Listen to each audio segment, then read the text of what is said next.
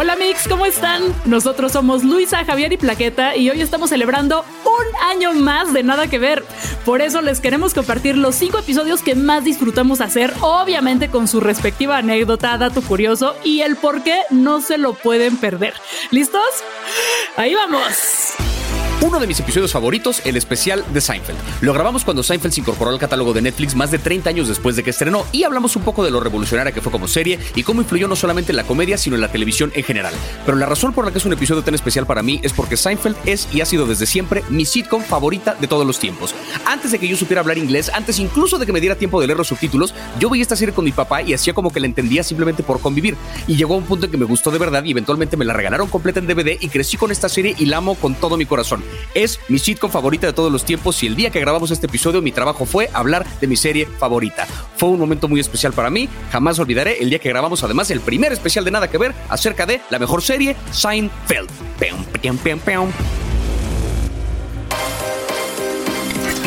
Si hay un ilustrador del cual vale la pena hablar en nada que ver, es nada más y nada menos que de Hayao Miyazaki, de todo este equipo de Miyazaki que generó uno de los estudios más bonitos de todos los tiempos llamado el Estudio Ghibli, con las mejores historias en Netflix. Uno de mis episodios favoritos sin duda, porque hablamos de historias encomiables, nos reímos, bueno, hasta pena nos agarró cuando no sabíamos cómo explicar que la puta es una isla que forma parte del castillo en el cielo. Estuvimos hablando de la guerra de los mapaches de la princesa Mononoke que por supuesto que hablamos de Náusica, dimos un recorrido por los personajes más chidos, increíbles, entrañables y qué decir, no solo ello, también repensamos qué es lo que tiene que hacer la animación en el futuro. No se pierdan este episodio, vuelvan a escuchar.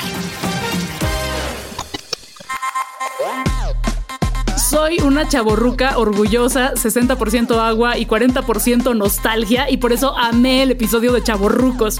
Amé, amé hablar de los contenidos que están directamente conectados con mi infancia, así que juntos recordamos lo chafa y encantador que era el He-Man de los 80 y comentamos la forma en que Kevin Smith, también un chaborruco ejemplar, lo convirtió en una serie actual y muy entretenida con Masters of the Universe Revelation. Luego con The Toys That Made Us, lamentamos los juguetes que no tuvimos o que perdimos en los 80 y luego nos emocionamos con los combates de Cobra Kai comandados por esos personajes que nos hicieron gritar las tardes de los sábados cuando estábamos chiquis.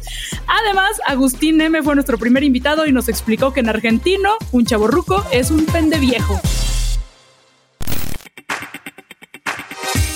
Otro de mis episodios favoritos fue el de contenidos para entender la realidad mexicana.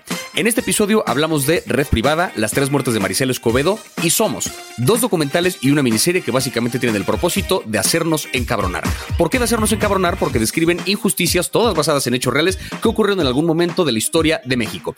La razón por la que este episodio fue especial para mí no solamente fue por lo que implica el mensaje que tienen estos contenidos, sino porque fue el primer episodio en el que realmente me sentí como parte del equipo de Nada que Ver. Fue el primero donde sentí que realmente conecté con mis compañeras anfitrionas donde realmente sentí que tenía algo que decir y hasta preparé un bonito discurso acerca de lo complejo que es México hacia el final del episodio, que creo yo fue la primera vez que dije, ah, me gané lo que estoy haciendo en este podcast. De que grabamos ese episodio a la fecha se han sumado muchísimos contenidos mexicanos en Netflix, así que creo que deberíamos ir grabando otro episodio, ¿no? Si hay un episodio que verdaderamente valoré con este nada que ver, con esta etapa de nada que ver, fue el de los excesos, inaugurando los excesos. Hijo, nos reímos de nosotros mismos, hablamos de nuestras pedas, de nuestros ridículos, pudimos por primera vez también ponernos vulnerables y decir, a mí también me pasó, yo también me aventé un druk alguna vez. Estuvimos hablando además de una de las mejores películas de 2020 llamada Druk Another Round en inglés, nada más y nada menos que con Tomás Winterberg como director y con Matt Mikkelsen. Esa fue una de esas enormes joyas. También estuvimos hablando de todo, nada de fumados. Javi habló de cuando se puso pedo, plaqueta, se cayó de la silla y la pregunta es, ¿ustedes creen que tomamos mucho en el set o nada más le estábamos haciendo a la guasa?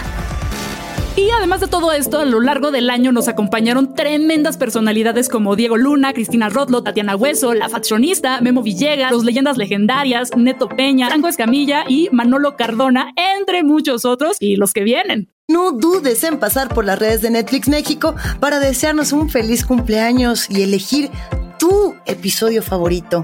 Hasta el próximo Nada que ver en 5.